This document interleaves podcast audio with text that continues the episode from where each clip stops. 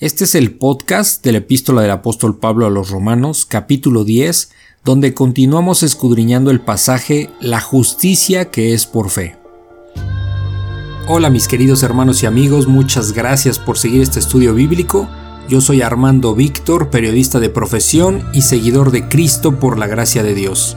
Así es que por favor abran su Biblia en el capítulo de hoy y comenzamos.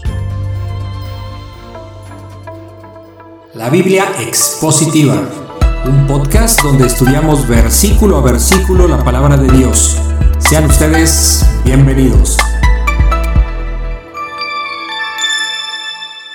Ok, bueno, pues vamos a comenzar el día de hoy. Vamos a ver Romanos capítulo 10.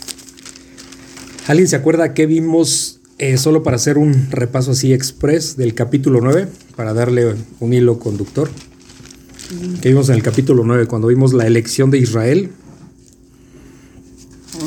donde, el, donde se acuerda que el apóstol Pablo habla de que eh, prefería ser anatema, ¿no? Por amor a sus hermanos en la carne, que se refiere a los judíos, eh, pues para que ellos pudieran eh, alcanzar. la gracia de Dios, ¿no? Porque estaban aferrados a vivir bajo la, bajo la ley, ¿no? Bajo las obras. Y bueno, pues eso fue lo que vimos eh, el capítulo eh, el capítulo 9, ¿no? Cuando vimos la, elección de Israel.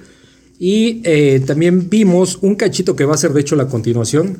En, al final del, del, capítulo 9 vimos la justicia que es por fe. eso es lo que vamos a ver el día de hoy porque precisamente todo el capítulo 10 es la continuación de ese pasaje, ¿sale? Entonces, em, Nada más se los voy a leer lo, que, el fragmento que corresponde al capítulo 9 que ya vimos la semana pasada. Y ahorita vamos a, a checar el. Vamos a empezar el capítulo 10. En el. En el Romanos 9:30 dice. ¿Qué pues diremos? Que los gentiles que no iban tras la justicia han alcanzado la justicia, es decir, la justicia que es por fe. Mas Israel que iba tras una ley de justicia no la alcanzó. ¿Por qué? Porque iban tras ella no por fe, sino por las obras de la ley, pues tropezaron en la piedra de tropiezo, como está escrito, He aquí pongo en Sión piedra de tropiezo y roca de caída, y el que eh, creyere en él no será avergonzado. Esa es la parte que vimos del, al final del capítulo 9, y bueno, pues vamos a continuar esta, la justicia que es por fe en el capítulo 10, ¿ok? Vamos a ponernos en manos de Dios, y siempre, Señor, agradeciéndote el día de hoy, eh, un día lluvioso, pues siempre es eh, ricas todas tus misericordias.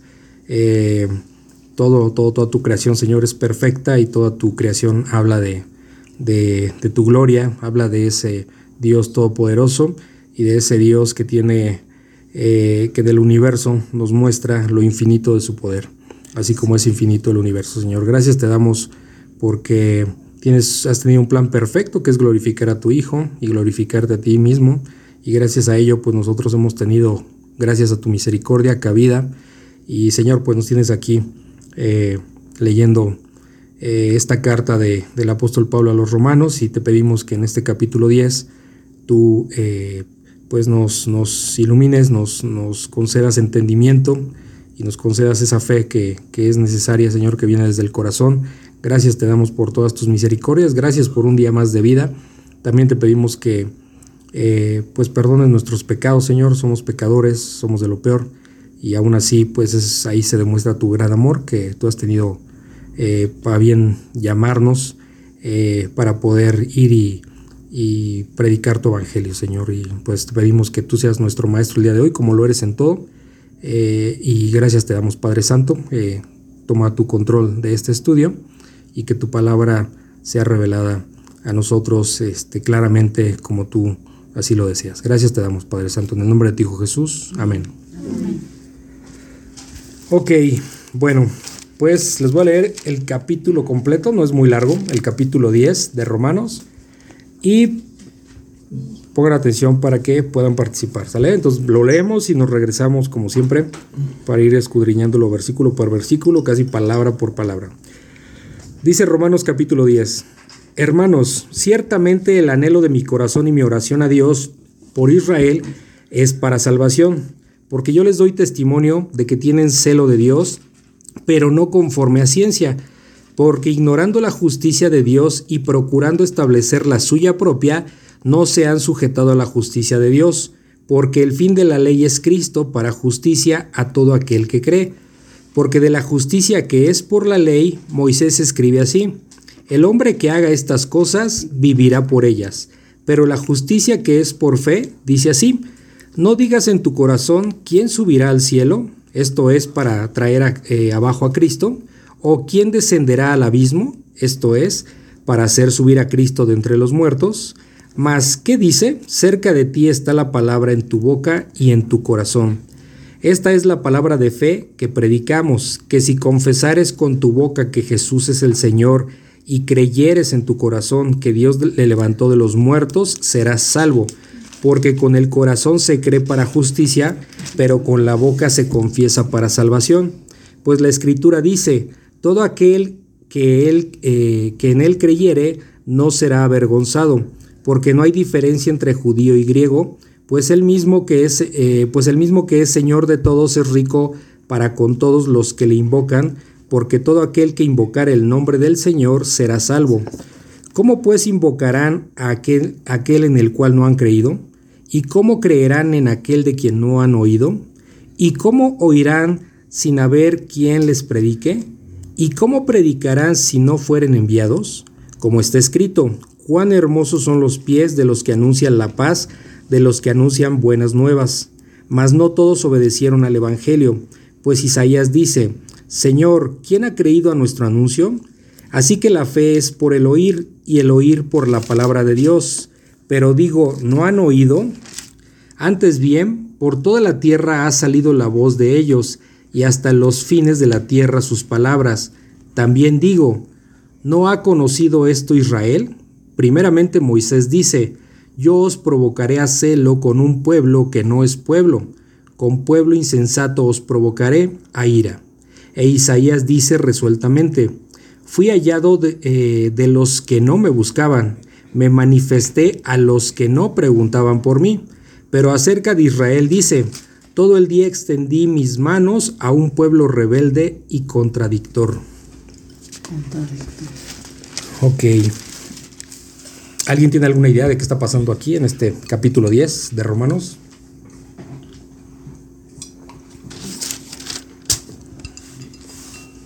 ¿Alguna idea? Pues aquí habla de la fe, que la fe la debemos, o sea, nuestra fe no es ciega porque la revelación de, la fe viene a través de la palabra. Entonces nosotros seguimos a un Dios que, o sea, que demuestra a través de la palabra por qué creemos. O sea, que es muy importante que nuestra fe esté sustentada en la palabra, no en solo... Bueno, eso es una, sí es correcto, pero eso es una pequeña parte. Realmente hay un tema aquí central. Ajá. O sea, ese no es el tema central, aunque todo lo que estás diciendo es correcto. Eh, eh, aquí está hablando el apóstol Pablo de, vamos, vamos a, a, que el texto nos lo diga claramente. Ahorita vamos palabra por palabra y lo vamos a ver. Se va a ver revelado todo esto, ¿sale? Eh, de alguna manera estamos viendo el anhelo que tiene el apóstol Pablo por la salvación del pueblo judío, ¿ok? Porque están bajo las obras, sigue hablando el tema de que están bajo las obras. Eh, y bueno, pues eh, está también el llamado que se hace a los gentiles y cómo es el llamado que está sucediendo que está sucediendo aquí, ¿no? Entonces un poco el tema que ha venido en los últimos capítulos mostrando el apóstol Pablo, tanto cómo se está moviendo, eh, cómo es el comportamiento de los judíos con la ley y, cómo están los gentiles bajo, este, bajo la gracia. Y ahorita lo vamos a, a desmenuzar aquí al detalle. Empieza diciendo el capítulo 10 de Romanos, dice Pablo, hermanos, acuérdense, esta carta del apóstol Pablo es para la iglesia que estaba en Roma y mayormente había gentiles, pero también había algunos judíos, ¿no? Entonces cuando les dice hermanos, ya no se refiere a los judíos, ¿no? Sino se refiere a judíos y gentiles, ¿no? Mayormente gentiles en la, en la iglesia de Roma. Dice, hermanos, ciertamente el anhelo, o sea, eh, el deseo, ¿sí? Eh, un deseo intenso, eso es un anhelo. Eh, ciertamente el anhelo de mi corazón y mi oración a Dios eh, por, por, Israel es para salvación. ¿sí? O sea, ¿qué es lo que deseaba el apóstol Pablo? Pues la salvación de su pueblo, eh, del pueblo judío, ¿no? Es decir, si vemos el apóstol Pablo, es el apóstol de quién? ¿Cómo se le conoce?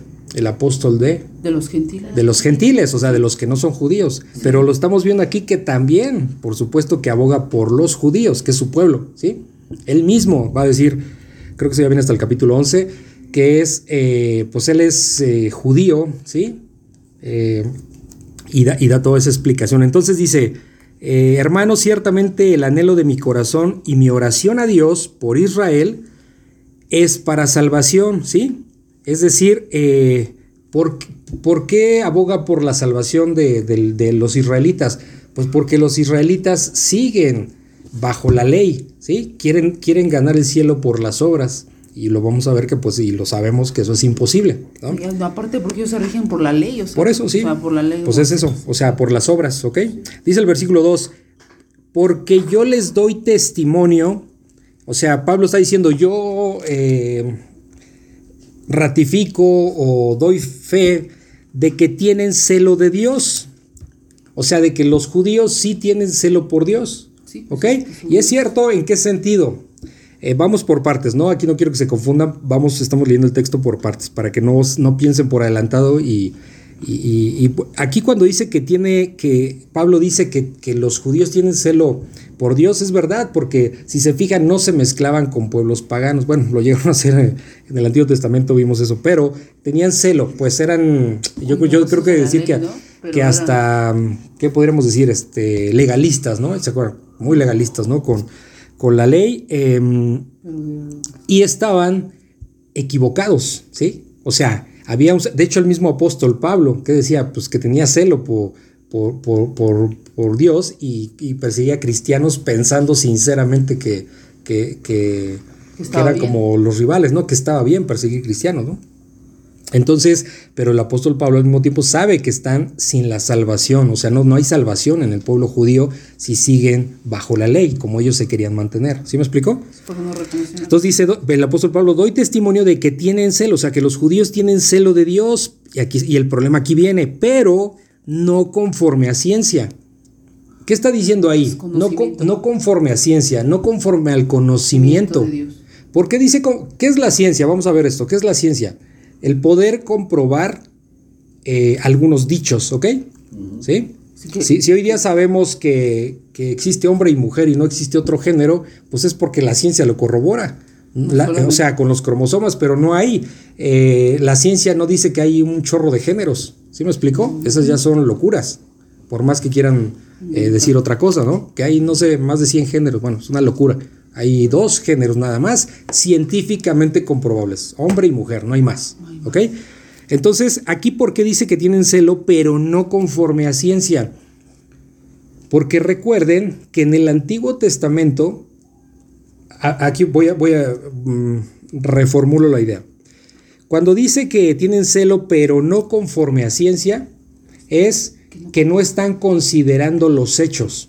Si, si, si ahorita alguien les pregunta, científicamente se puede comprobar, fíjense lo que le estoy diciendo, científicamente se puede comprobar que Jesús es el Mesías. No, sí hay... La respuesta es sí, por supuesto que científicamente sí. ¿Por qué? Bueno, eh, vamos, no nos vamos a meter en este tema tan a fondo, pero aquí les van las ideas. En el, toda la ley, que es el Pentateuco, los primeros cinco libros de la, de la Biblia, toda la ley que escribió Moisés y los profetas, o sea, todo el Antiguo Testamento apuntan a Jesucristo con las profecías. No hay forma de que un ser humano pueda inventarse algo tan exacto y con muchas profecías. Cuando Jesucristo estuvo en esta tierra, eh, se cumplieron muchas profecías de él, ¿sí? Incluso sabemos que cuando está en la cruz, eh, y dice consumado es, tiene una implicación de muchas ideas. Ahorita nada más la voy a aterrizar con lo que estamos hablando. Eh, consumado es, es decir, ya cumplí todo lo que me mandaste, Señor. Ya se cumplió todas las profecías este, que, que, que, el Antiguo Testamento anunciaba. Ajá. Entonces, no hay, forma de, no hay forma de inventarte semejantes profecías y que se cumplan en la persona de Jesucristo, tantas, con cientos de años y con miles de años de anticipación. ¿sí? Los milagros que hizo, que lo vimos a lo largo de los evangelios, sobre todo, por ejemplo, en Juan, que, que revela siete eh, evangelios digo, perdón, siete milagros sorprendentes, sobre todo el, último, que es, eh, eh, cuando resucita a Lázaro después de, cuatro días de muerto, ¿no? Donde ya está olía mal.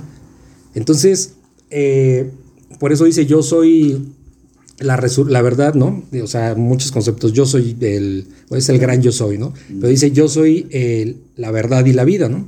O sea, él da vida, resucitó a Lázaro de entre los muertos.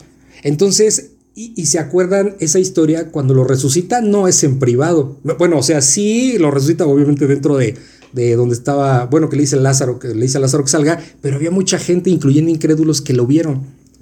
Entonces, científicamente, por supuesto que sí. Hay mucha evidencia. Hay, por ejemplo, hay evidencias de, de historiadores de esa época que no eran creyentes y que mencionan la resurrección de Jesucristo. Entonces, hay muchas formas científicas de poder corroborar eso. ¿sí? Que, por ejemplo, los apóstoles murieron por la fe en Jesucristo. También científicamente se puede comprobar todo eso. O sea, hay muchos elementos científicos para corroborar que Jesucristo eh, no era... Eh, o, no era un ser humano común y corriente, o sea, era 100% humano, pero también 100% Dios. ¿Sí? Entonces, científicamente, por supuesto que se puede comprobar. Y todo esto lo tenían los mismos textos judíos, que es el Pentateuco, ¿sí? Entonces, eh, por eso dice el apóstol Pablo, dice, yo doy testimonio de que tienen celo de Dios, pero no conforme a ciencia, o sea, pero no conforme, conforme a, información, este, o conforme a la evidencia que existe, sino que ellos se crearon sus propias ideas, pero había obviamente evidencia de sobra que proviene de los judíos, ¿sí? Este, el que es la Torah, pues lo que escribió Moisés, ¿no? Los primeros cinco libros que tenemos aquí de la Biblia. Ahí, ven, ahí viene revelado. el Pentateuco son los primeros cinco y la Torah no es, no son las costumbres de los judíos. No, no, no, no, no. este, no, no. La Torah es este, los cinco libros del, de la Biblia. el otro libro es el, este, ay, ay, ay, se me olvidó. Se los he mencionado otras veces, ahorita me acuerdo. Este, eh, no, pero es eso, la Torah son los primeros cinco libros del, Antiguo Testamento, lo que escribió Moisés, esa es la Torah, ese es el, vamos a decirlo así, le pongo entre comillas, la Biblia de, los, judíos, ¿ok? Es la Torah, ¿ok? Eh, entonces dice que Pablo que no, que no tienen celo de Dios, pero no conforme a la evidencia, o sea, no conforme a ciencia, ¿ya lo entienden? Dice el versículo 3, porque ignorando la justicia de Dios, ¿qué es eso? Están ignorando la justicia de Dios. En otras palabras, están ignorando a Jesucristo mismo. ¿Por qué? ¿Quién, quién nos justifica? ya entendemos ese concepto. Si se fijan qué importante es tener bien ah, afianzado o acuñado ese concepto de justificación. El que pagó por nosotros, ¿sí? Entonces, ¿quién nos justifica? Cristo. Entonces dice aquí, porque ignorando la justicia de Dios, ¿en dónde se revela la justicia de Dios? Pues en Cristo, que fue el que pagó por nosotros. ¿Sí se fijan? Entonces dice, ignorando la justicia de Dios, en otras palabras, ignorando a Jesucristo y procurando establecer la suya propia. O sea, querían establecer su propia justicia, una justicia humana, que no es la de Dios y que obviamente a dónde lleva? A la perdición, ¿sí? Y procurando establecer la suya propia, que, era bajo la ley. Por eso, por, eso la, la preocupación de Pablo. Dice, y, procurando establecer la suya propia, no se han sujetado a la justicia de Dios, o sea, no se han sujetado a... se negaron a sujetarse a Jesucristo. Y eso lo vimos en los evangelios, pero bueno, a todas luces, ¿no? ¿Sí, sí, sí me explicó? Sí. Entonces, no se han sujetado a la justicia de Dios, o sea, al que justifica, a Jesucristo mismo. Dice el versículo 4. Eh, ahora, aquí algo es bien importante, no, no se han sujetado. Eso pasa hoy, hoy mismo con los incrédulos o con la gente que sabemos que dice que cree en Dios y nomás su vida no refleja nada de eso, que ahorita vamos a ver. Este, no se han querido sujetar y eso es lo que pasa. ¿Se acuerdan que les platicaba? ¿Por qué la gente eh, en general le encanta pedirle a los dioses, a las deidades, a las vírgenes, a los santos, a todo este tipo de, deidades. Porque no te pide cuentas. Porque no te pide cuentas de absolutamente nada. O sea, eh, eh, le voy a poner entre comillas, es muy fácil sujetarte. Porque tú pides y pides y no te piden nada a cambio. Nada más tú entregas tu fe, que no es la, no es la bíblica, tú entregas tu fe este, a esa deidad o a ese Dios, a ese santo, lo que sea. No te pide nada, pero ¿por qué es, no se sujeta la gran mayoría de personas a Jesucristo? Porque Él sí pide cuentas, porque está vivo, es el único que está vivo, y, Él sí nos pide cuentas. ¿sí? Él sí nos pide cuentas. Es un Dios de condición. ¿sí? O sea, es un Dios que, que, nos condiciona la salvación a algo tan sencillo como creer y sencillo. Ahorita van a ver por qué lo estoy diciendo. ¿Ok? Entonces dice el 4, porque el fin, eh, bueno, perdón, dice, y procurando establecer la suya propia, no se han sujetado a la justicia de Dios, dice el versículo 4, porque el fin, o sea, el, el objetivo, el fin de la ley es Cristo para justicia a todo aquel que cree. Entonces, ¿por qué se revela Jesucristo en el Antiguo Testamento? Porque es el único que puede cumplir la ley. Y lo hizo, cumplió la ley. ¿Qué significa? ¿Se acuerdan que, bueno, en el Antiguo Testamento decía que si nosotros, bueno, que el ser humano eh, infringía la ley de Dios una vez, se volvía transgresor de toda la ley. ¿Eso por qué? Porque la ley de Dios es perfecta y es santa, como Él. Es santo. Entonces, ¿quién puede cumplir eso? Pues nadie. el único que cumplió fue Jesucristo. ¿Qué significa? Que Jesucristo es perfecto. Y por eso, cuando muere en la cruz derramando toda su sangre, por eso Dios Padre quedó satisfecho con ese sacrificio porque fue alguien perfecto el que entregó su vida por los pecados de la humanidad. ¿sí? Alguien perfecto que entregó su sangre perfecta y preciosa para, eh, eh, para salvación de la humanidad, de, los de nosotros como pecadores. ¿sale?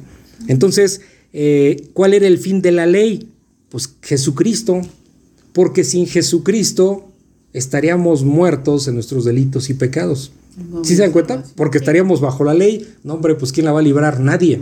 Nadie. Nadie. El otro vez me preguntaba, creo, alguien de ustedes, y, bueno, y, cómo se salvaban los, antes de, los que estaban antes de Cristo, ¿no? Bueno, lo hemos platicado ya por fe. Porque murieron creyendo en ese Mesías que iba a venir y creyendo en la, en la palabra de Dios. ¿Ok? Entonces también era por fe, ¿vale? Entonces, otra vez el 4, porque el fin de la ley es Cristo para justicia, o sea, para pagar por los pecados de la humanidad a todo aquel que cree. Entonces, cuando dice que, el, que de tal manera amó Dios al mundo que dio a su Hijo unigénito, ¿ok? O sea, es decir, eh, está abierto para, la salvación está abierta para toda la humanidad. El problema no es de Dios, el problema es que una gran parte de esa humanidad no quiere saber de Jesucristo. ¿Sí me explico? Es ahí, el problema lo tenemos nosotros, no él. ¿Sí me explico? Entonces, por eso lo vimos en los capítulos anteriores, no hay uno solo que busque de Dios. ¿no? Entonces, eh, ok, dice el versículo 5. Cualquier comentario me dicen, ¿eh?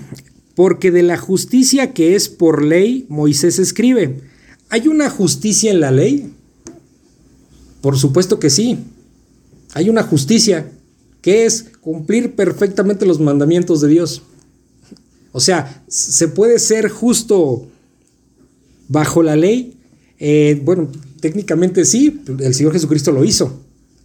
Repito, el problema somos nosotros, que estamos pecadores y nomás no podemos cumplir. Para nosotros es imposible. Así sean mil vidas, mil vidas que estamos perdidos. O sea, no hay forma. Pero dice, porque la justicia que es por la ley, Moisés escribe así. El, fíjense, el hombre que haga, fíjense que es hacer, o sea, el hombre que haga estas cosas, o sea, que obedezca la ley de Dios, vivirá por ellas.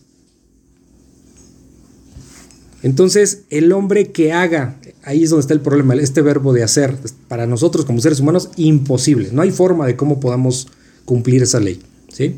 No hay forma. Entonces dice, el hombre que haga estas cosas vivirá por ellas, ¿sí? Es decir, aparte de que es imposible por obras, ¿tiene algún mérito, tiene algún, se lleva la gloria el Señor Jesucristo por eso? Digo, sabemos que eso es imposible, pero supongamos que se pudiera. ¿Se lleva él la gloria? No, se la llevaría el hombre. ¿Sí se dan cuenta? No, pues yo... Y eso es lo que está pasando en el mundo, que la gente vive engañada pensando que por sus buenas obras se va a salvar. Por eso no quieren a Jesucristo. Porque, porque precisamente el ego humano es yo puedo, yo las puedo todas y a Dios no lo necesito, yo vivo bien. ¿Sí se dan cuenta? Entonces la gloria no sería para Jesucristo, digo, sabemos que es imposible cumplir la ley, pero imaginariamente si la cumpliéramos serían nuestros propios méritos, estaríamos exaltándonos nosotros y no Jesucristo, y no Dios mismo. ¿Sí se dan cuenta? Si fuera por obras. Si fuera por obras. Tenemos un problemón que es imposible, pero les digo, imaginariamente si fuera posible, pues es para exaltarnos nosotros y eso no puede ser. ¿Sí se fijan? Entonces, por eso... dime. Bueno, eh, ahorita que estabas diciendo que es por fe, este, pues es verdad, porque ahorita comentabas lo de. Bueno, no sé, me vino a la mente esto de la ciencia. Ajá. Es, bueno, son datos comprobables. Pero en nuestra mente humana, pues hablar de que vino, este, que había profecía, bueno, profetas y que hablaron de Jesús y que vino y se cumplió todo y resucitó, en nuestra mente humana pues es imposible. Y sin embargo, o sea, pues no ni siquiera lo piensas, es claro que creo, o sea, por fe, por pues es como algo bien que Dios te pone. Pero sí, sí está la vida, ahorita lo vamos a anotar porque el mismo texto nos lo va a decir un poquito más adelante. Eh, sí es accesible para todos. Aquí el problema es la necedad del hombre. Porque, o sea, tú dices, ok, yo no sé álgebra, pero. Y está bien complicado, ¿no? Álgebra. Pero podemos estudiarle y aprender. Sí, por supuesto que sí. Te va a dedicar tiempo a esforzarte y aprender para que entiendas. Pero el hecho que yo no entienda álgebra no significa que yo lo voy a negar. No, las matemáticas no sirven para nada. la álgebra ni existe. Pues es una tontería de mi parte, ¿no? Es lo mismo, o sea, con Dios sí hay forma de corroborar su existencia y su poder y, que es eh, Jesús el Mesías. El problema es que la gente por necedad no quiere. Y eso es muy fácil detectar porque cuando nosotros llegamos a, compartir eh, a ciertas personas, es muy común que te empiecen a, negar o a rechazar los argumentos cuando la persona nunca ha leído las escrituras y solo son dichos eh, de voz en voz y creen que con eso, sin leer las escrituras, creen que tienen este, creen que te pueden debatir. Es decir, empiezas a debatir o, o argumentar de algo que no has leído. Y luego todavía peor, la necesidad es muy grande, porque todavía aparte de eso, se aferran como que tienen la razón. ¿Sí? Es como empezar a invitar a, un, a, exponer a, una persona que escribió un libro y, yo le empiezo a debatir sin haberlo leído. Sí, también. O a cuestionarlo sin haberlo leído. Pues es una tontería de mi parte y luego todavía aferrarme a que tengo razón yo. No es posible. Eso siempre es... Eh, es lo mismo. Hoy día con la gente incrédula o con la gente que cree en Dios, que dice que cree en Dios, pero nomás no lo conoce por las escrituras, es lo mismo que pasaba aquí con los, con los, con los judíos. O sea, muchos dicen, ¿qué, dice Pablo? Que tenían celo, pero no conforme a ciencia. Y hoy día es lo mismo. O sea, hay mucha gente que, que verdaderamente quiere acercarse a Dios, pero no conforme a ciencia, es conforme a sus propios criterios. Apenas me tocó ayer una persona que vino conmigo de México, y, dice que estaba tomando un estudio este, católico.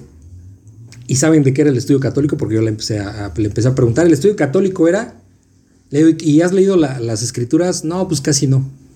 Porque el estudio católico tiene que ver con que aprendas cómo funciona la iglesia católica.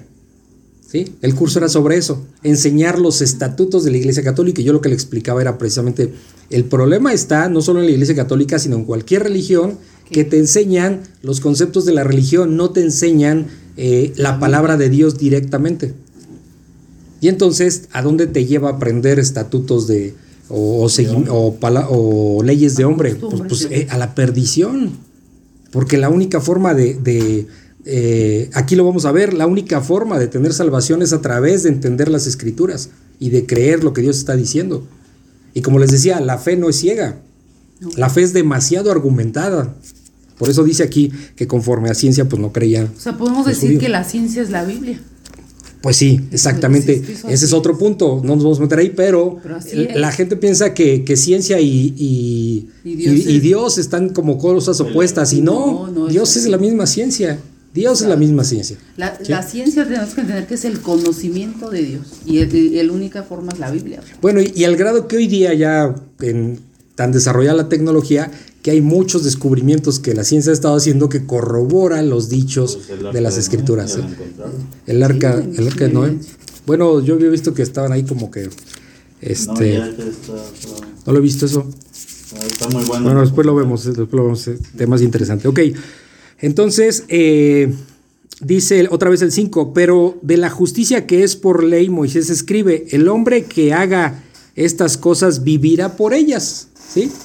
Eso es imposible, por supuesto es un dicho. Sí, sí se puede, técnicamente sí, pero para el hombre es imposible, porque la ley es santa y nosotros somos pecadores, no hay forma de cumplirlo.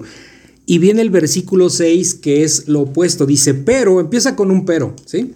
Pero, o sea, vamos a decir lo opuesto a lo que acabamos de ver, pero la justicia que es por fe, o sea, ya no la justicia que es por ley, por la ley, sino la justicia que es por fe, dice así.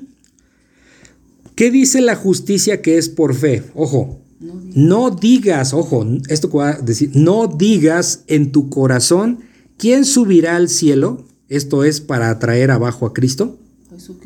O sea, esto, esto, esto, es, esto es una, como una suposición. O sea, el que anda por fe no debe de decir, eh, ah, no, pues hay que ir al cielo por Cristo. Ahorita les voy a explicar por qué dice esas cosas. Este, dice el versículo 7, o quién descenderá al abismo, esto es, para hacer subir a Cristo de entre los muertos? ¿Por qué está diciendo, por qué está haciendo este juego de ideas? Porque lo que está diciendo básicamente es el que anda por fe no salga con los cuentos de que tiene que hacer obras imposibles de hacer como ir al cielo o bajar al abismo para poder llegar a Cristo. ¿Sí me estoy explicando? Porque es por fe. Por eso empieza diciendo el versículo 6, pero la justicia que es por la fe ¿Ok? O sea, la justicia que es por la fe no es por las obras. No tengo que hacer cosas impresionantes como llegar al cielo para traer a, Jesús acá o bajar al abismo para traer este, a Jesús. No, nada de eso. No, la fe no nos requiere cosas imposibles. Por eso dice, empieza diciendo, no digas, o sea, no salgas con eso que es complicado. Por eso cuando alguien dice, no, pues es complicado este, obedecer a Dios, en realidad no es complicado, es la necedad de nosotros como seres humanos. Complicado pues, es ir a buscarlo al cielo, ahí sí está pues imposible. O bajar al abismo, ahí sí está imposible, que es lo que está diciendo. Entonces dice, no digas nada de esto. Dice el, dice el versículo... también cuando dice, mucha gente dice que si, si lo viera, creyera, ¿no? O si estuviera en esos tiempos, hubiera creído o, por ejemplo, de repente he escuchado también ver cosas maravillosas como los milagros, ¿no? Pues yo así hubiera creído, ¿no? Pero eso, o sea, eso es como muy vacío, porque la evidencia como dicen coloquialmente, de dientes para afuera, porque aún así cuánta gente vio todo eso. sí, hay gente que vio milagros impresionantes y no creyó. y de hecho yo he oído supuestamente creyentes decir esas cosas. Entonces, ¿Ah, dice, entonces dice el versículo 8. Ok, ya nos está diciendo en el, versículo 6 y 7, o sea, no salgan con estas cosas, con que hay que hacer cosas complicadas para poder llegar a Cristo. No, el que estamos hablando que es por fe, por fe, eso no, eso no sirve. Dice el versículo 8, más, como no tiene acento, es un pero, ¿qué dice? ¿Qué dice? Cerca de ti está la palabra. Ah, eso es muy sencillo, ¿no? No es complicado, es sencillo. Cerca de ti está la palabra en tu boca y en tu corazón. Eso viene de incluso en Deuteronomio 30, 12. ¿Ok? Cerca de ti está la palabra, o sea, está accesible para todos. En tu boca y en tu corazón. ¿Ok?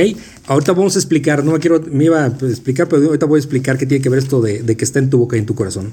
Dice, esta es la palabra de fe que predicamos. Esto es lo que vamos a ir a predicar. No estamos, no vamos a ir a predicar que tienes que hacer cosas imposibles de hacer. No, para nada. Es algo demasiado sencillo. Lo complicado es nuestra necedad, reitero. Va aquí el versículo 9. Que si confe esto es lo que vamos a predicar, fíjense, que si confesares, ¿sí? Que si confesares con tu boca que Jesús es el Señor y creyeres en tu corazón que Dios le levantó de los muertos, serás salvo. Eso es lo que hay que creer. Otra vez, versículo 9. Que si confesares con tu boca que Jesús es el Señor. Este versículo causa mucho conflicto eh, porque lo tuercen muy fácilmente. Eh, hay iglesias que dicen, no, tú solo tienes que confesar con tu boca que Jesús es el Señor y ya eres salvo por este versículo. O sea, todas las escrituras o toda la salvación lo resumen a este. Cuando está totalmente equivocado. No hay frase que nos salve. Así nada más. No, pues yo confieso que Jesús es mi Señor y ya soy, ya eres salvo. Eso es una mentira. Alguna vez van a escuchar eso. O si no es que ya lo escucharon. E, eso es una Eso es una mentira, ¿sí? Es una mentira garrafal. Porque hay muchísimos versículos y toda la Biblia lo podemos notar, o sea, dice, el que persevera hasta el fin será salvo, o sea, hay que esforzarse. Este, no, no eres salvo por una frase, porque hay que ir y predicar el Evangelio, por ejemplo, o sea, tu vida tiene que dar frutos de arrepentimiento, en fin, tantas cosas que, que, vemos para un verdadero creyente que pues obviamente está totalmente torcido, que por una frase vas a, por una oración vas a ser salvo, ¿sale? Pues, al final de cuentas lo voy a declarar y ya sigo mi vida en el mundo porque ya me salvo. Ahora, ¿por qué dice esto? ¿Por qué dice el versículo 9 que si confesares con tu boca que Jesús es el Señor bueno, ahí les va. Vamos a recordar, esto está en Proverbios, sí, si no me corrijan, donde dice que de la abundancia del corazón habla la boca. Es decir, cuando dice que si confesares con tu boca que Jesús es el Señor, es decir, pues cuando yo confieso con la boca, y eso lo vamos a ver ahorita en los textos más adelante, que si yo confieso con la boca, estoy exteriorizando lo que internamente tengo. ¿Sí me explico? Cuando, por ejemplo, dice el Señor, pues por sus frutos los conoceréis, verdaderos creyentes. Bueno, alguien puede decir de boca yo soy creyente, pero su, su vida no refleja eso, ahí está el problema, ¿ok? Porque nosotros no somos Dios para ver qué hay en el interior del hombre. Pero ¿cómo nos damos cuenta que es verdadero creyente? Porque su vida y los frutos dan muestra de lo que trae en su interior. ¿Sí me explicó? ¿Ok? Entonces por eso dice que si confesares con tu boca que Jesús es el Señor, o sea, que externes lo que internamente tienes, y creyeres en tu corazón que Dios le levantó de los muertos, serás salvo. Y creyeres en tu corazón que Dios le levantó de los muertos, serás salvo. ¿Por, ¿Por qué dice esta parte? que es que si creemos que, que Dios le levantó de los muertos, porque esa es la columna vertebral de nuestra, de nuestra fe. O sea, si Jesús no hubiera resucitado, como el apóstol Pablo dice, pues cada quien pues haga lo que se le pegue la gana porque nos vamos a morir y hasta ahí llegamos. Y no es cierto. Entonces, por eso dice que el que creyere, en, el que creyeres eh, y creyeres en tu corazón que Dios le levantó de los muertos será salvo. Porque esa es la diferencia. Porque esa es la diferencia. Este, ah, sí está en Lucas, perdón. De qué bueno, gracias por la corrección. Lucas 6:45. De la abundancia del corazón habla la boca. Ok. Entonces, eh, esa es la columna vertebral. O sea, Jesucristo es el único que resucitó de entre los muertos y que está vivo. Es el Dios verdadero, el que tiene autoridad sobre la vida y sobre la muerte. Lo comprobó eh, resucitando a Lázaro, eh, lo corroboró con su propia vida, ¿sí? Este, eh, que dice yo pongo mi vida para volverla a tomar, o sea, siempre tuvo control absoluto de todo. Entonces, esa es la diferencia con cualquier otro Dios que nos puedan enseñar en el mundo. O sea, no hay ninguno que se le compare, no hay otro nombre por encima. ¿Sí me explico? Entonces, esa es la columna vertebral, esa es la fe, ahí es donde tenemos nosotros cimentada nuestra fe en, Cristo y que estamos hablando del Dios verdadero. Dice el versículo 10, porque con el corazón se cree para justicia. Aquí viene el versículo 10 otra vez, porque con el corazón se cree. Si tú tienes... Ah, ahorita que hablábamos de, de que poco a poco van saliendo nuevos descubrimientos, este no es tan nuevo porque ya tiene ya tiene bastantes años, pero eh, ya habíamos platicado alguna vez que en el corazón también tiene información inteligente, o sea, tiene una parte de inteligencia, ¿sí? No como el cerebro, pero sí tiene una parte de inteligencia. Por eso dice, porque con el corazón se cree para justicia. Uno piensa que el corazón son puras emociones, y no, también tiene inteligencia. Entonces está, es cuando toma esto un, un contexto impresionante, ¿no? Porque ya la ciencia ya corroboró que el corazón sí tiene eh, eh, pues como una inteligencia propia, por así decirlo. ¿sí? No soy científico para explicarlo, pero sí lo tiene. ¿sí?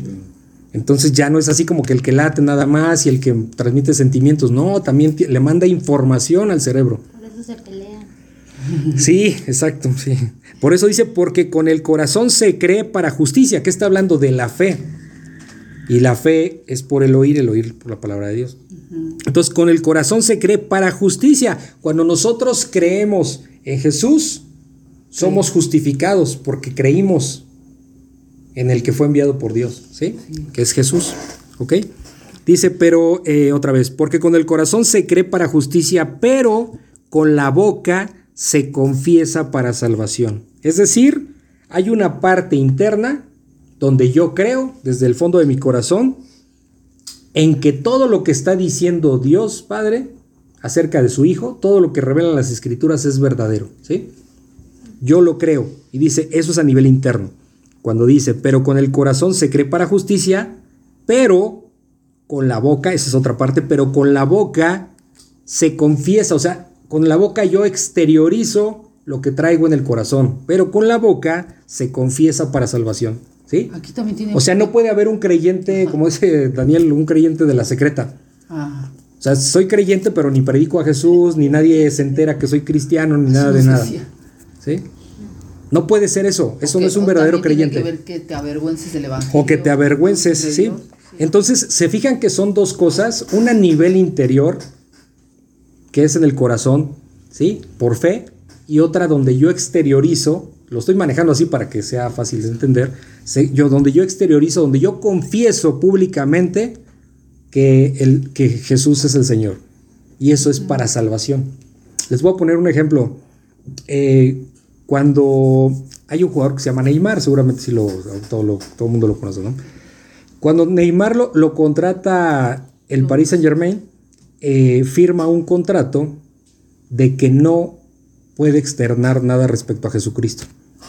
Porque él en los equipos anteriores se ponía una cinta o alguna playera de este Jesús, ¿no? Jesús o, o Dios, eh, Jesús el Señor, ese tipo de, de- de- información. Entonces, le pagan, y tiene un contrato este, exclusivo para eso, donde le pagan cierta cantidad, pero tiene prohibido este, en sus festejos o, o en las entrevistas mencionar a, este, cuestiones de religión que tiene, por, por obviamente tiene que ver con Jesucristo. ¿sí? Entonces, está confesando, pues no. O sea, lo, lo exteriorizaba, ¿no? Pero, pero eso era superficial, porque cuando viene la prueba, pues No es, no es un verdadero creyente, porque no conoce a Dios. ¿sí? Es es solamente su Emoción. Su, su- su emoción, y eso, y, pero no conoce verdaderamente al, al Dios de las Escrituras. ¿Sí? Hijo, qué fuerte, ¿verdad? Entonces, es un ejemplo, es un ejemplo mundano a nivel mundial, no se conoce mucho, pero eso pasa.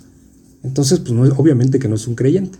No por ese contrato que firmó, sino eso refleja que, que su corazón, que en su corazón está pues el dinero y la fama y el quedar bien con los demás, no Jesucristo. Jesucristo no es su prioridad, ¿no? Qué triste. Este, entonces, eh, si se dan cuenta, por ejemplo, hay eh, apenas que, que ganó el Feyenoord de, el, el campeonato en Holanda, ahí juega eh, Santiago Jiménez, que es un, un mexicano, este, y tu primo. y, y- y cuando lo entrevistan, no sé si es creyente o no, soy honesto porque digo, pero la verdad es que dice, yo le doy toda la gloria a Dios porque sin él yo no podría estar aquí. Prácticamente la mitad de la entrevista, cuando ganó el campeonato, es darle gloria a Dios. Dice, conocí a Dios y, y gracias por porque él me permitió y, y Sí, ganar sí, y, toda la gloria sea para él. No, era de Cruz Azul. Su papá jugó en Cruz Azul. Entonces ya jugó su primera temporada en Holanda y este y, y gana el campeonato. Entonces, eh, y aparte está peleando el líder, el, el- al mejor goleador ¿no? de la liga. Entonces, ¿qué voy con esto? No sé si es, ojalá sea un verdadero creyente, pero yo lo que noté en la entrevista, que, estuvo hablando de Dios, de Dios, y le daba toda la gloria a Dios. Pero sí se le notaban cierto, obviamente uno entiende, se da cuenta que, que dices como que pare- parece, digo, no sé mucho, pero no he escuchado, no lo he escuchado más, pero parece que es un verdadero creyente, ¿no? O al menos esa era la finta, ¿no? Entonces ya lo- con el paso del tiempo se verá. Entonces, bueno, pues esas son las cuestiones. Por eso, ¿qué dice? Pero con la boca se confiesa para salvación, ¿ok? ¿Sí se entiende? ¿Tienen algunas dudas aquí? Ok, luego dice el versículo 11, pues la escritura dice, ¿qué dice la escritura? Todo aquel que en él, ¿cuál es él? Todo aquel que en él creyere, pues obviamente el Señor Jesucristo, todo aquel que en Jesús crea, no será avergonzado, ¿sí? O sea, no será reprobado el día del juicio, ¿sí? por, por, por impío, ¿sí? O sea, no va a ser avergonzado, a eso se refiere, ¿ok? No solo es una cuestión de vergüenza, sino más bien se refiere a que quedará destituido de la gloria de Dios. Entonces dice que todo el que creyere, porque está hablando de la fe, este, de la justicia por fe, ¿sí se dio cuenta? Primero estábamos hablando en el versículo 5, la justicia que es por la ley, pero después en el versículo 6 dice, pero la justicia que es por fe, primero nos dice que no es por fe, que es estar esperando hacer cosas impresionantes. Y dice que la, que la, este, que, eh, que la, eh, la, palabra está cerca de nosotros, ¿ok? O sea, es sencillo creer, ¿ok? Entonces dice que con el corazón se cree para justicia, pero con la boca se confiesa para salvación. Versículo 11 otra vez, pues la escritura dice, todo aquel que en él creyere, o sea, en Jesús, no será avergonzado, ¿ok? Eso es el día del juicio. Versículo 12, porque no hay diferencia entre judío y griego. ¿Se dan cuenta? O sea, ¿quién es el griego? Pues obviamente todo el que no es judío, ¿no? Los gentiles. O sea, los gentiles. Dice, porque no hay diferencia entre judío y griego. Pues el mismo que es Señor de todos, es rico para con todos los que le invocaren, ¿sí? O sea, Dios no hace acepción de personas, Dios no escoge. Ah, este está bien gordito, no, este no. Ah, este está bien negrito, este no. No, cero. Para Dios todo ser humano eh, eh, es igual, ¿ok? Entonces dice, eh, pues el mismo que es Señor de todos es rico para con todos los que le invocan, o sea, para todos los que le llaman, los que le solicitan, pues. Versículo 13, porque todo aquel que invocare, o sea, acuérdense, invocar es llamar, ¿no? A, su, a invocar su presencia, porque todo aquel que invocare el nombre del Señor será salvo. ¿Sí se fijan? ¿Alguna duda hasta aquí? ¿Seguros? Ok. Luego dice el versículo 14. Y estas, aquí vienen unas preguntas retóricas, o sea, nos pone a prueba. A ver, pongan atención. Versículo 14. ¿Cómo pues invocarán, ya, o cómo pues llamarán a aquel en el cual no han creído? ¿Sí? O sea, ¿cómo voy a llamar a alguien en el cual yo no creo? ¿Y cómo creerán, cómo vamos a creer en aquel de quien no han oído? Ahora alguien va a decir, bueno, pues eh, yo, eh, no, pues yo sí, mucha gente va a decir, yo conozco a Dios, o sea, yo sí creo en Jesucristo, pero no lo puedes conocer si no has leído las escrituras, si nada más fue de, de oídas. ¿Sí? No hay forma, porque eso implica que te formas un Dios a tu manera y a tu estilo de vida, y termina siendo un Jesucristo que no es el de las escrituras, es uno que tú te inventaste para, y que amoldaste a tu vida. ¿Sí te das cuenta? Sí, Por eso dice, ¿y cómo creerán en aquel de quien no han oído? Y después dice, ¿y cómo oirán sin, a- sin haber quien les predique? Aquí es que La tienes que estudiar. responsabilidad. La responsabilidad que los creyentes anteriores tienen sobre los nuevos que vendrán. Si tiene, hay que ir a predicar, no hay otra. ¿Sí? O sea, en otras palabras, eh, no, no es correcto. eh, alguien podrá decir, ahorita por ejemplo Emilio está chiquito, ¿no? Pero ya tiene una responsabilidad.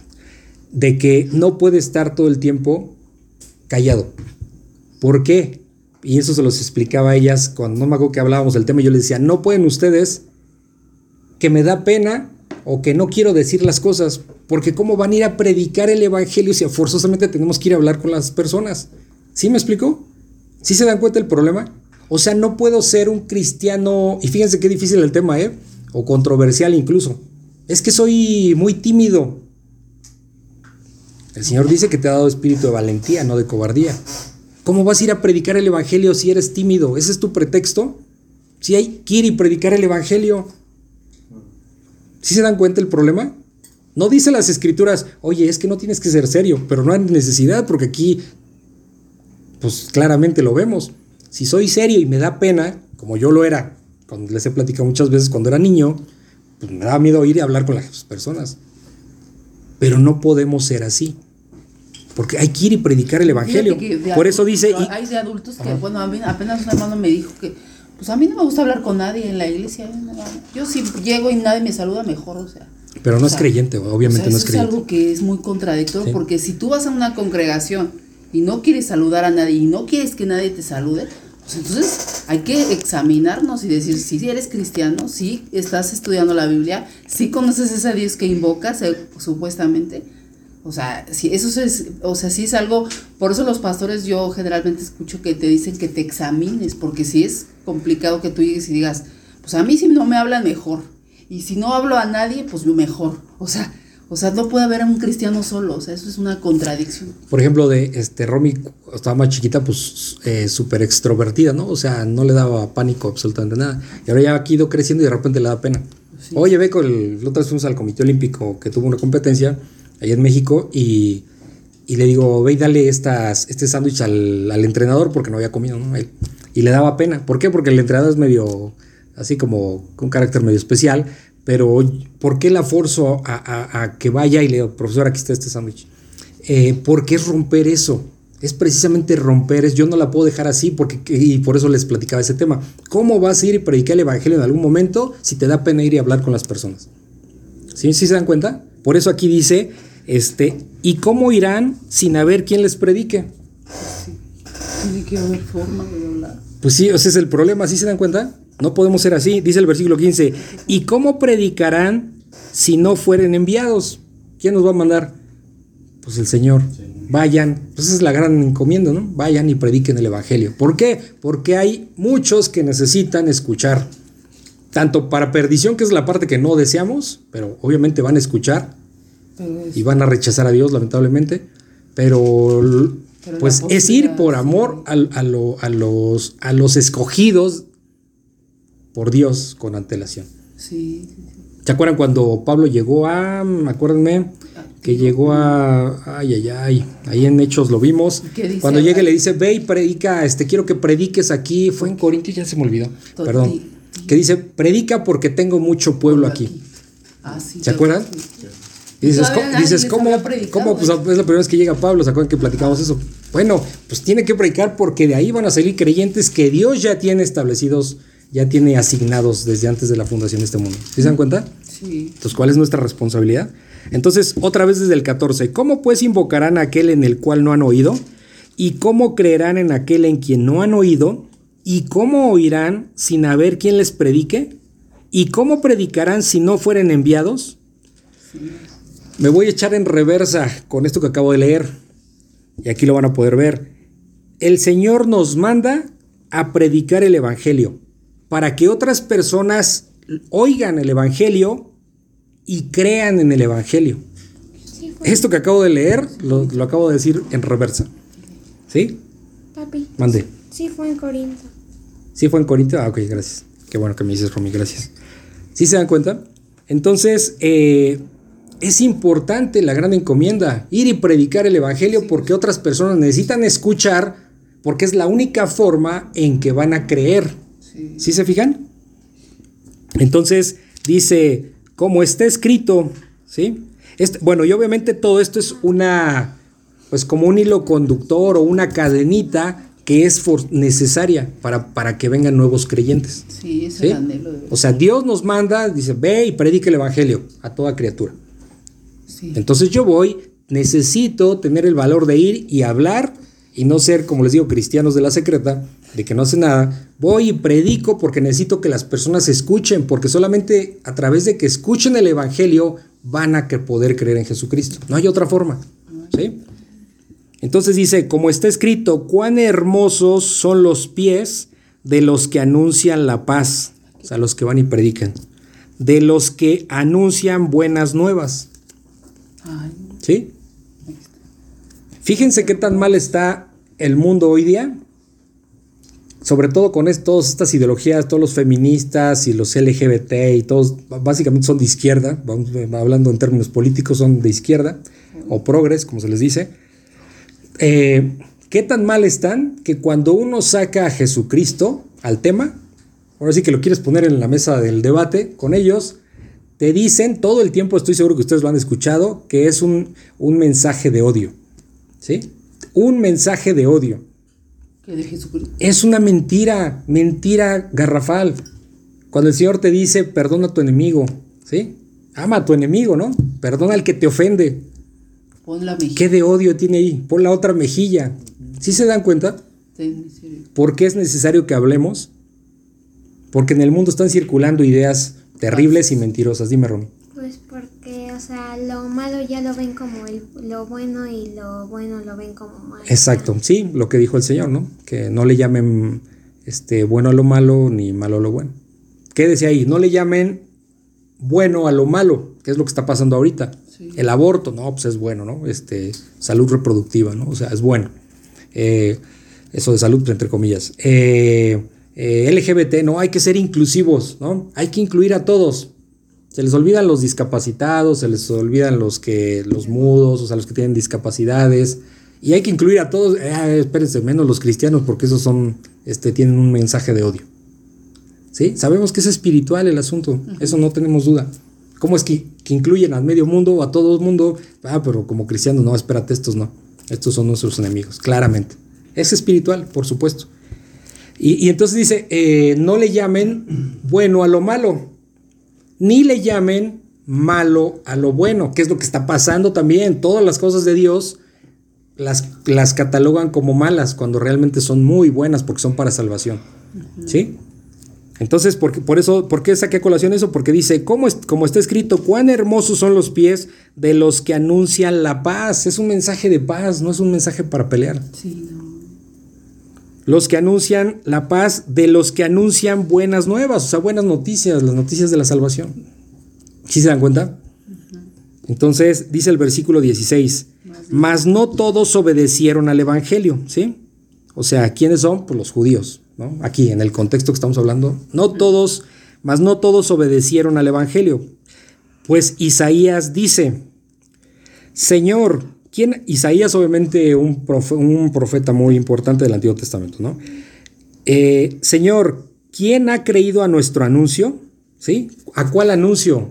Bueno, en el caso de Isaías, refiriéndose a la venida del Mesías, ¿no? Sí, en, noso- noso- en nuestros tiempos, pues, a, eh, em, ¿quién ha creído a nuestro anuncio? ¿Cuál anuncio? Pues del, de, de que Jesús es el Mesías, ¿me explico?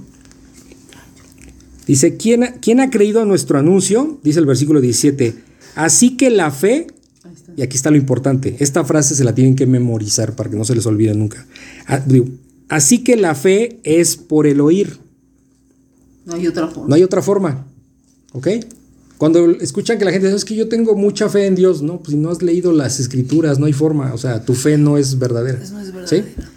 Así que la fe es por el oír. Y el oír por la palabra de Dios. Es por escuchar la palabra de Dios, como vamos a tener fe. ¿Sí? Los. La fe verdadera es por aprender. ¿Cómo hemos tenido nosotros fe? Porque llevamos más de dos años, ya casi llegamos, no creo que a los tres, no me acuerdo, este, yendo a las escrituras. Y ahí se nos revela al Dios verdadero, ¿no? Otra vez 17, ahí subrayenlo, se lo tienen que memorizar esto. Así que la fe es por el oír y el oír por la palabra de Dios. Esa es la definición de la fe, la fe verdadera. Versículo 18. Eh, eh, pero obviamente cuando dice, perdón, aquí corrijo, no, no corrijo, digo, complemento. Así que la fe es por el oír y el oír por la palabra de Dios. ¿Qué nos dice la palabra de Dios? Nos enseña el Evangelio, donde viene revelado Cristo, que es el Salvador. Ese es el Evangelio, las buenas nuevas, ¿ok? Dice el versículo 18, pero digo, dice Pablo, pero digo, eh, eh, esto lo saca del Salmo 19.4, que son palabras del rey David. Eh, dice Pablo, pero digo, ¿no han oído? O sea, dice a los judíos, ¿no han oído? Antes bien, ok, ¿qué no han oído? ¿Por, por qué lo pone como pregunta? Antes bien, por toda la tierra ha salido la voz de ellos, o sea, la, por, por to- ojo con esto, por toda la tierra. Estamos hablando, el, el rey David está hablando aquí y lo retoma, lo trae a colación el apóstol Pablo. Por- y, y lo que está diciendo Pablo, a ver, ¿qué no han oído esto? A ver, ustedes judíos, ¿no han oído? Porque está en sus propios, en sus propios textos que estudian. ¿Sí? En la Torá está escrito. Sí, no lo digo. Por toda la tierra. ¿Dónde están los judíos? No, pues. ¿Dónde están los judíos? Pues en la zona de Palestina, ¿no? Ah, Cuando dice por toda la tierra es, va a llegar la salvación a los gentiles. O sea, eso está anunciado en el Antiguo Testamento, antes de que sucediera. ah, ok. Por toda la tierra ha salido la voz de ellos. ¿De quiénes ellos? De los que van a predicar las buenas nuevas, o los que van a predicar el Evangelio. Cuando, si, si se preguntan alguna vez, como papá ha preguntado, este, no, ¿y qué pasa con esas, este, con esas personas que están en lo más remoto ahí de África sí, no sé qué. eh, África o, o qué sé yo? O sea, todos van a escuchar. ¿Cómo? No tengo idea, pero ese es plan de Dios. Pero aquí dice, y Dios no miente, por toda la tierra, por todos los rincones de la tierra, la gente escuchará que Jesús es el Señor. Ya que acepten o no, bueno, esa es otra cosa, ¿no? Entonces no tengan duda que todos vamos a escuchar o todos van a escuchar. Por toda la tierra ha salido la voz de ellos, o sea, de los que van a predicar. Y hasta los fines de la tierra sus palabras, ahí está, hasta los fines de la tierra. Para que no les quede duda que sí van a escuchar hasta los que están, hasta la tribu más alejada del universo, del universo, perdón, de la, de la, La tierra. tierra. ¿Sí? Todos oirán. Poco o mucho, todos oirán. Otra vez, por toda la tierra ha salido la voz de ellos y hasta los fines de la tierra sus palabras. ¿Sí? Cuando dice hasta los fines de la tierra, pues es muy evidente. Los judíos no estaban en ese momento en toda la tierra. Entonces, ¿de quién está hablando? De judíos y de gentiles por todo el mundo. O sea, el Antiguo Testamento, es decir, eh, el Pentateuco o la Torá, que es lo que estudian los judíos, ahí mismo dice que los gentiles van a ser salvos también. ¿Sí se dan cuenta? Pero ellos no lo querían. No lo querían aceptar. No. Por, eso, por eso estaba diciendo el texto anterior, este, el apóstol Pablo, pues que sí, dice, doy testimonio de que sí son celosos de Dios, pero no conforme a ciencia. O sea, pues, pues no conforme a lo que están estudiando.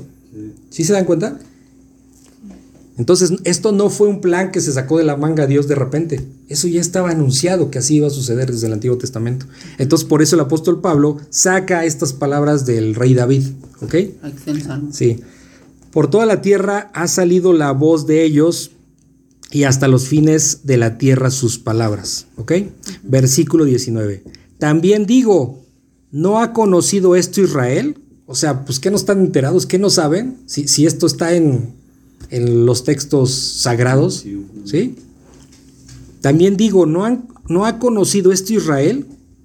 O sea, eh, ignoraban la verdad de Dios que está revelada en, en los textos de Moisés y de los profetas incluso también.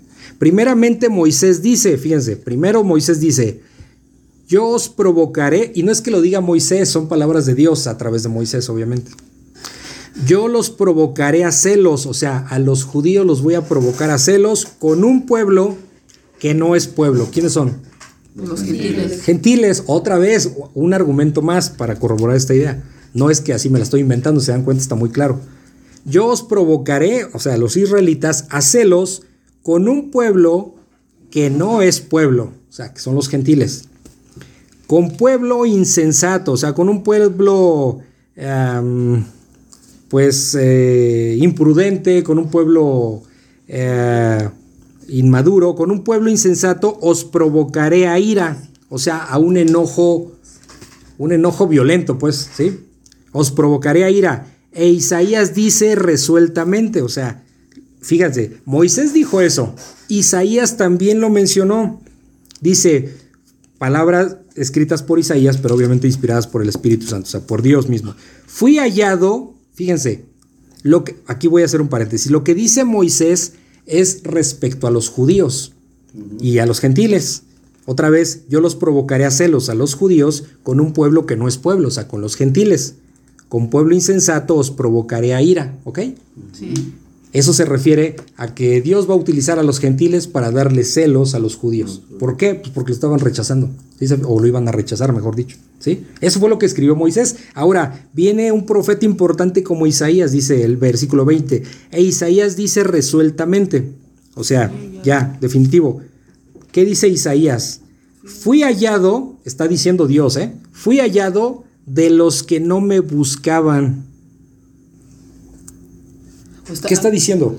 Que, que hay quienes van a creer en él, ¿no? No, no.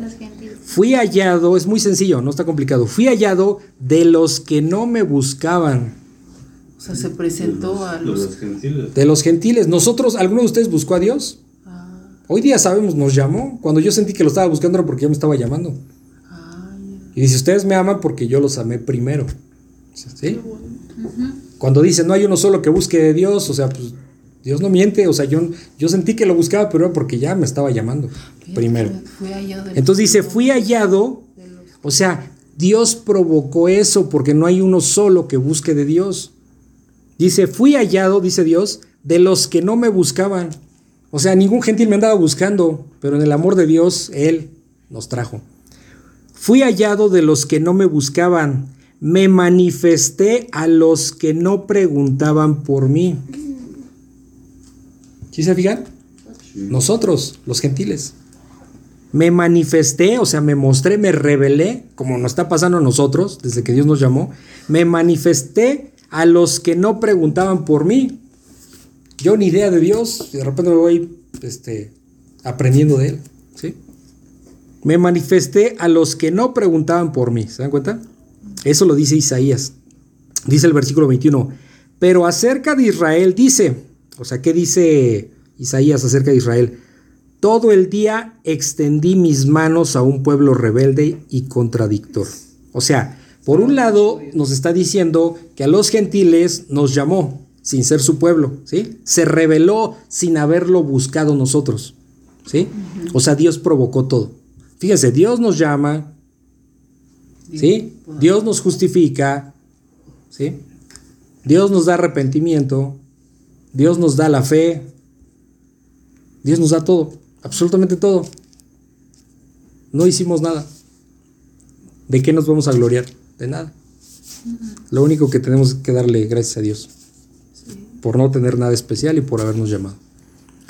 Entonces dice, eh, pero acerca de Israel dice, todo el día, cuando dice todo el día no se refiere a un día específico, es una forma metafórica de decir desde el inicio, desde el principio.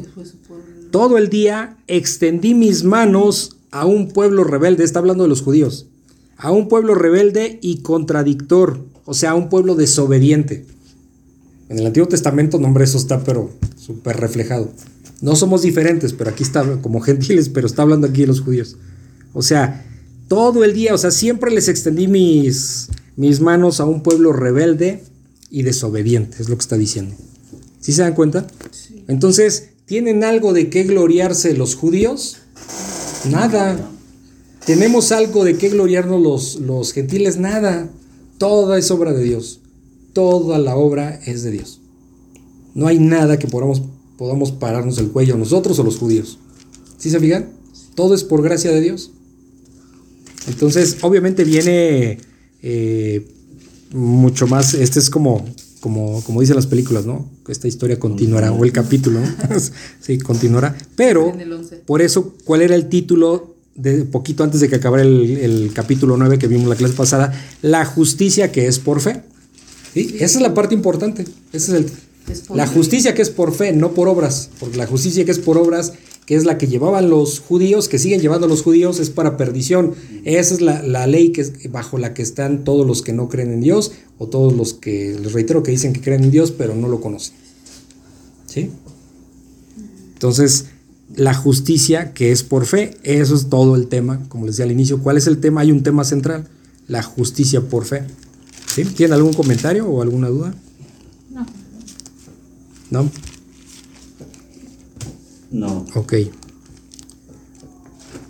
Bueno, pues entonces aquí lo vamos a dejar y vamos a continuar la próxima clase con el capítulo 11, el remanente de Israel, que bueno, es una continuación de todo esto que estamos, que estábamos viendo. Eh, tú eres grande, Señor, tus misterios, hay muchos que se nos revelan. Eh, tú eres, Señor, impresionante porque no nos dejas de sorprender. Como en tu palabra podemos notar claramente eh, lo necesario para saber que es- eres un Dios impresionante, un Dios de misericordia y un Dios que no nos pide algo imposible humanamente de hacer, porque tu palabra está al alcance de todo ser humano, Señor, y pues eh, solo es creer, y el creer no es solo de boca, sino que eh, el creer implica que nuestra vida refleje que verdaderamente lo que traemos en el corazón eh, es lo que, lo que se nos nota, los frutos de arrepentimiento y, el confesar con nuestra boca que Jesús es el Señor. Gracias te damos, Padre Santo, por toda tu revelación, porque sabemos que toda la obra es tuya, todo el trabajo es tuyo. Nosotros somos siervos inútiles y gloria a ti, gloria a tu Hijo Jesucristo por, por, tu misericordia, por ese amor que reflejas en nosotros, que no lo merecemos, pero donde tú siempre eres exaltado, Padre Santo. Gracias te damos por tu infinito amor. En el nombre de nuestro Señor Jesucristo. Amén. Si consideras que este podcast puede ser de bendición para alguien más, te pido de favor que se lo compartas y también en tus redes sociales para que la palabra de Dios se siga cumpliendo. Si lo deseas me puedes contactar al correo labibliaexpositiva.gmail.com o por WhatsApp en el link que está en la descripción. Muchas gracias y bendiciones.